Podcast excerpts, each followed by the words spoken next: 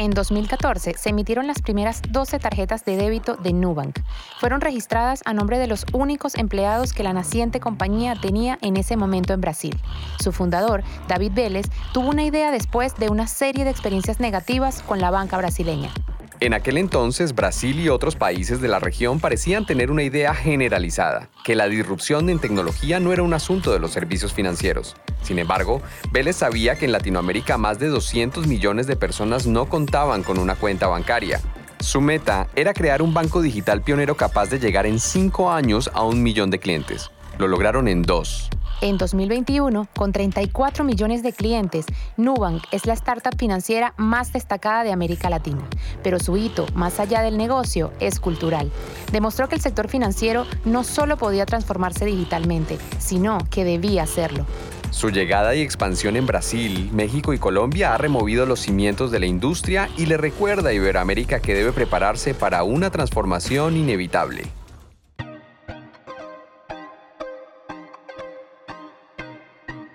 Somos Iberoamérica, una región emprendedora que transforma ideas en desarrollo sostenible. Esta serie de podcast forma parte del portal Somos Iberoamérica, producido por la Secretaría General Iberoamericana. Hola, soy Jessica Kleckman. Y yo, Santiago Sánchez. Y, esto, es Somos Iberoamérica. Empezamos. Compañía sueca de telecomunicaciones Ericsson está comprobado que el despliegue de redes de banda ancha móvil estimula un aumento del 0.8% del PIB y calcula que en 2024 el 92% de la red móvil de todo el mundo se moverá por banda ancha. Según el índice de digitalización de BBVA Research, Chile, Uruguay y Brasil lideran la transformación digital. Los gobiernos que más impulsan la transformación digital son Chile, Colombia, México y Perú. Asimismo, aunque un 70% de los ciudadanos de América Latina están conectados a Internet, la gran mayoría tiene una conexión a través de teléfonos inteligentes y el plan de datos es de prepago. De acuerdo con datos de 2018 de la Organización Internacional del Trabajo y la CEPAL, solo un 21.3% del porcentaje de trabajadores latinoamericanos podían acceder a trabajo remoto, en comparación con el 40% de los estadounidenses y europeos. Y en España, aunque alrededor del 91% de hogares disfruta de acceso a Internet, una de cada 10 familias está desconectada según datos del Instituto Nacional de Estadística. Cuando analizamos la transformación digital en Iberoamérica, eh, está atravesada por la realidad del COVID. Podemos hablar de un escenario pre-COVID y post-COVID, en donde la transformación digital tuvo una aceleración impresionante. Es decir, en cuatro meses logramos los avances que no habíamos logrado en tres años o que esperábamos lograr en tres años, en todo lo que tiene que ver con la adopción de tecnología digital. Aceleración es la palabra clave que ha dejado la pandemia en cuanto a transformación digital se refiere. Si antes se trataba de un paso importante, ahora que la urgencia del momento impulsó el teletrabajo, el comercio electrónico y la digitalización de la gestión y la producción, se trata de una tarea inevitable. En el mundo en el que estamos, la digitalización no es una, no es una opción como era antes, ¿no? El que decidía estar más avanzado o ser más ambicioso o tener las ambiciones eh, más eh, elevadas, pues bueno, pues era una, una, opción, pero ahora mismo yo creo que en el mundo en el que estamos y con la situación que hemos vivido con la pandemia, donde hemos recorrido en muy corto plazo de tiempo mucho camino, eh, yo creo que es una obligación, ¿no? Y, y esas empresas que, que se encuentran en ese punto, yo creo que que deben encontrarse, o sea, deben tener clara conciencia de ello, porque adoptar una nueva tecnología, desde luego que es puede ser la clave del éxito de, de, una empresa, ¿no? Y además es fácil enamorarse de las nuevas tecnologías. Vega Pelayo es una compañía española especializada en la elaboración y distribución de productos relacionados con panadería y bollería, cuyos orígenes se remontan a 1940. Desde entonces, su evolución ha sido notable. En los años 90 iniciaron un poderoso proceso de transformación organizativa con un claro énfasis en la tecnología. Para Gema Coria, su directora de transformación digital, los empresarios grandes y pequeños tienen que aprender a creer en la digitalización ahora más que nunca. La cultura del empresario eh, sea más amplia, ¿no? Es decir, eh, yo creo que el COVID en ese sentido nos ha ayudado mucho y nos ha ayudado mucho a todos en el sentido en que nos hemos dado cuenta que el mundo cambia de la noche a la mañana y que lo que te reflexionaba antes, ¿no? Me vas a oír siempre como muchas frases, pero que a la larga son, son frases que yo llevo un poco por, por bueno, pues por bandera, si dijéramos, que es que no es una opción, sino que es una obligación. Es decir, lo primero es que el empresario tiene que ser capaz de asumir de creer firmemente, porque esto es como un dogma de fe, tienes que creer en ello absolutamente, en la digitalización, si no, no vas a ser capaz de llevar adelante un proyecto de estos, que es algo necesario para que en un mundo en el que estamos tan, tan global y, que, insisto, que cambia de la noche a la mañana, eh, podamos eh, tener empresas competitivas. Porque muchas veces, fíjate, se ve desde fuera la digitalización como la destrucción del empleo que antes también lo comentábamos, ¿no? Porque muchas veces, bueno, pues el empresario tiene la tesitura de decir, oye, pues mira, o me digitalizo y elimino puestos de trabajo, o no me digitalizo, que esa es la reflexión que te quiero decir yo, no me digitalizo, pero muero porque no voy a estar, no voy a ser competitivo, o sea, no voy a estar eh, preparado para un mundo digital que es en el que vamos a estar. Entonces, lo primero de todo tienen que tener muy claro que es una necesidad, o sea, ya no es algo que bueno, eh, eso es para los grandes, no, no, eso es para los grandes y para los pequeños.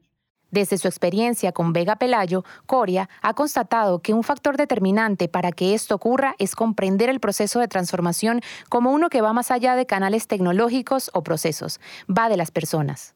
A mí lo más desafiante de transformar un negocio es eh, tener la capacidad eh, de que tu equipo te acompañe en esa transformación, una de las cosas más desafiantes. ¿no? Aparte de, por supuesto, como miembro de una empresa familiar, el, hacer crecer el negocio, el que tome otro perfil, el ser capaz de reconocer como nos pasó a nosotros, que la digitalización no era un fin, sino era un medio para llegar donde nosotros queríamos. ¿no? Éramos conscientes y teníamos un objetivo muy claro, que era llegar a la gran distribución y solo digitalizándonos eh, podíamos llegar así, de esa manera, ¿no? Entonces, igual que cuando nos pasa lo mismo que cuando gestionamos, em, gestionamos pensando que aunque tengamos un tamaño más mediano, eh, aspiramos y ambicionamos la gestión de una gran empresa, ¿no? Es decir, porque yo si soy pequeña no voy a implementar eh, medios y recursos de una gran empresa en cuanto a digitalización, porque eso me hará crecer, me hará ser mucho más competitivo.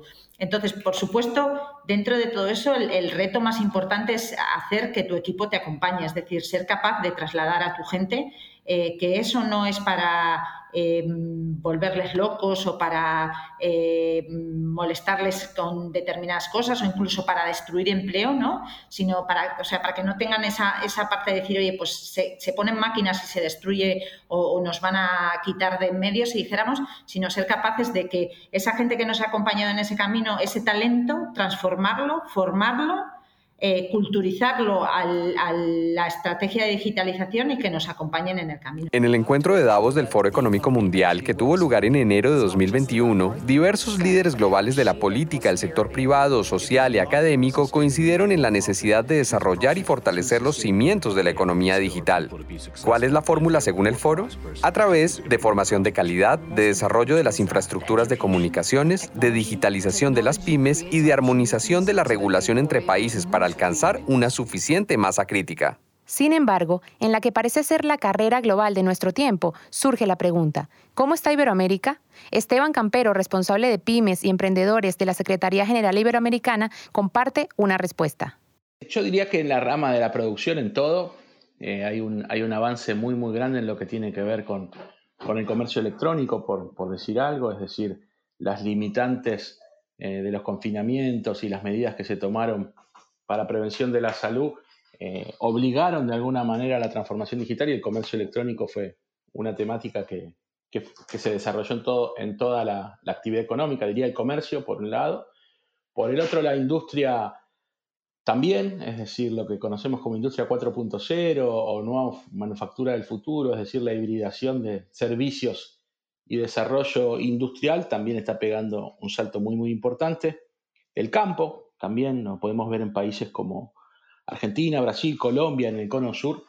Eh, la verdad que la, trama productiva del campo iberoamericano, latinoamericano, por sobre todas las cosas, está teniendo un componente tecnológico cada vez más grande. Es decir, esto es bastante amplio. La formación también, la formación online sea este, una cuestión que se desarrolló muchísimo y que atraviesa todas las actividades empresariales. ¿Y entonces qué falta? Está claro que la, la infraestructura digital es uno de nuestros grandes debes dentro de la región, eh, de una manera muy heterogénea, porque también hacia adentro de los países no es lo mismo el, impacto o el funcionamiento en los grandes núcleos urbanos y en los entornos rurales. Eh, ahí hay mucho para avanzar, hay países que lo están logrando, que lo están haciendo, creo que ahí va a ser fundamental, más que nunca, facilitar el acceso al financiamiento a través de organismos multilaterales de crédito y demás, porque esta infraestructura es cada vez más necesaria. Está claro que cuando no contamos con una infraestructura adecuada, eh, todas estas necesidades de, cambios repentinos, abruptos, y esta necesidad de adaptarse a, las nuevas, a los nuevos escenarios se complican. Entonces, cuando hablamos de Iberoamérica, tenemos acá una foto este, un poco variante, variable. España, por, ejemplo, es uno de los países con, con, mejor conectividad del mundo, diría, en cuanto a infraestructura digital, y los países de América Latina todavía seguimos teniendo una, una deuda al respecto. Creo que va a ser cada vez más importante, va a ser fundamental priorizar dentro de la inversión pública todo lo que tenga que ver con el desarrollo de la, infraestructura digital. Como en todo proceso de profunda implicación social, la educación desempeña un papel fundamental. Sin embargo, la transferencia de conocimiento en este ámbito, como explica Campero, no es una tarea menor, ni mucho menos sencilla. Tenemos un enorme desafío en la región de aumentar la matrícula de los STEM, digamos, de las carreras ligadas a, a la tecnología. A mí me gusta decir siempre también que esa brecha no la vamos a cortar si no empezamos acortando la brecha de género también en esto. Es decir, solo vamos a lograr este, que, aumente la cantidad de programadores y especialistas de la tecnología, este, ampliándolo y haciéndolo visible con modelos de rol positivo, este, incorporando a la mujer a, las carreras de tecnología. Creo que hay un, un nivel muy bueno en cuanto a educación, creo que hay que hacer un esfuerzo muy grande en cuanto a diseminación y aumentar la matrícula, no solo a nivel universitario, también hay una enorme oportunidad en el desarrollo de terciarios y de programas de educación no formal, que en algunos países están funcionando muy bien, que tienen que ver con el desarrollo de capacidades digitales, de habilidades, de competencias digitales en sectores de la población, como por ejemplo el colectivo de la juventud, que a través de programas, instrumentos y formatos de plataformas de e-learning y demás pueden acceder a un catálogo de habilidades y competencias que los prepara de una manera bastante interesante para insertarse en el mercado laboral. Es decir, la temática hay que trabajarla en diferentes niveles de educación, la educación formal y la no formal, y en la educación formal no solo trabajarlo a nivel universitario, sino también trabajarlo a nivel terciario y a, nivel de, educación superior o, o colegios secundarios. El siguiente paso continúa por una línea cultural. Para cambiar los modelos de negocio, para que exista la competitividad, hay que transformar la mentalidad y crear puentes entre diversos actores. Ángeles Vela, directora del Consejo de Software de Nuevo León en México, lo explica a partir de su experiencia con el modelo de clúster de triple hélice orientado a impulsar las tecnologías y la innovación. Nosotros al hablar de, un, un clúster de triple hélice, eh, estamos hablando de las tres patas de una mesa, que actualmente este, ya están cambiando a cinco, pero son esas tres patas muy importantes que, que, te voy a ser bien sincera, no son fáciles de poner de acuerdo, porque estamos hablando el gobierno, estamos hablando de la industria y estamos hablando de las universidades o la parte académica. Dentro del clúster también ya contamos con un grupo de emprendedores que precisamente, este, bueno, está enfocado este foro. Eh, los emprendedores son esa sangre nueva que están trayendo a la industria nuevas eh, nuevas ideas, porque nosotros relacionamos eh, obviamente el tema del emprendimiento con el tema de la innovación. La tecnología digital ha sido siempre una oportunidad para acortar las brechas de productividad existentes en la región.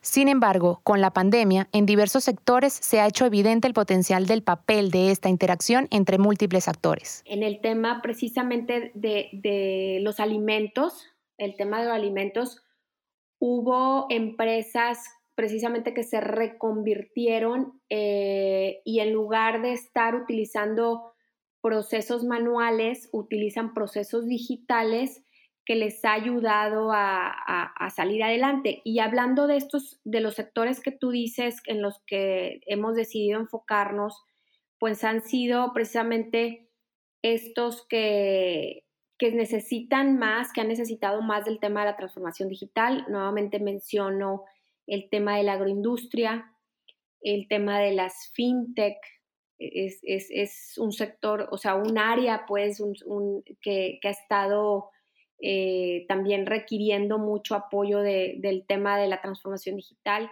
Garantizar el acceso a las tecnologías digitales y aportar formación para darle una utilización productiva es una necesidad de nuestros países y una oportunidad para el diseño de políticas y de dinámicas de carácter público-privado, algo que la cooperación iberoamericana ya está impulsando. En ese desafío, la voluntad de los gobiernos es y seguirá siendo determinante. La inversión en I+D, que es clave, que es fundamental, es la inversión en adopción de tecnología, ¿no? Y ahí creo que América Latina, Iberoamérica, tiene un camino muy grande por recorrer. ¿A qué me estoy refiriendo? ¿Con qué, estoy diciendo con esto? Eh, tenemos que lograr que la, que la pyme, la, microempresa de tres empleados, cinco empleados, ya sea en Chaco, Argentina, o en Pereira, Colombia, cuando lleva adelante su actividad productiva, lleva adelante su actividad industrial, pueda apoyarse de herramientas digitales. Y para que eso ocurra, el Estado tiene que llegar con programas activos que solucionen, faciliten desde el acceso al financiamiento, desde la capacitación y desde la asistencia técnica. Es decir, me parece que hay mucho que puede hacer el Estado que va mucho más allá también de la inversión en I+.D. Vuelvo a insistir, la inversión en I+.D. es clave, es importantísimo, pero no, no me distraería solamente con eso y le prestaría especial atención a cómo diseminar política pública que tenga que ver con el acceso a las tecnologías digitales y con la transformación digital de las pymes, que es mucho más que comprar un software, que es mucho más que una discusión tecnológica, es una discusión sobre personas, sobre equipo de trabajo, sobre cultura, y bueno, ahí tiene que estar el Estado y por suerte está para acompañar, para ayudar a desarrollar esta tecnología y para acercarla por sobre todas las cosas y tratar de insertarlos en los escenarios internacionales. La transformación digital se llena de sentido cuando hablamos de sus oportunidades de alto impacto. En Madrid, Cali, Guadalajara o Sao Paulo, millones de ciudadanos enfrentan desafíos cotidianos que van desde la movilidad hasta el acceso a la salud, pasando por la contaminación, la educación o el sistema financiero. Es ahí cuando apostar por el emprendimiento, la innovación y la educación es fundamental. Con esta fórmula se libera el potencial de resolver esos desafíos a través de las pymes y al mismo tiempo permitir el surgimiento de nuevos modelos de negocios, productos y servicios. Todo esto, desde luego, necesita el respaldo de los gobiernos, que deben crear políticas adaptadas al contexto digital y mantener la voluntad de conectar ecosistemas a través de la cooperación iberoamericana. Solo así la región podrá mejorar su productividad y competitividad, especialmente en el marco de la pandemia, en el que reimaginar el futuro es un asunto urgente. Para lograrlo, se requiere no solo una integración masiva de nuevas tecnologías, sino un cambio de mentalidad que les soporte. No debemos olvidar que cualquier incursión digital es un asunto esencialmente cultural, un asunto de personas. Este es un episodio de Somos Iberoamérica, una serie de podcasts que forman parte del portal Somos Iberoamérica, producido por la Secretaría General Iberoamericana. Los esperamos con más historias, personajes, análisis y datos de una región emprendedora que transforma ideas en desarrollo sostenible.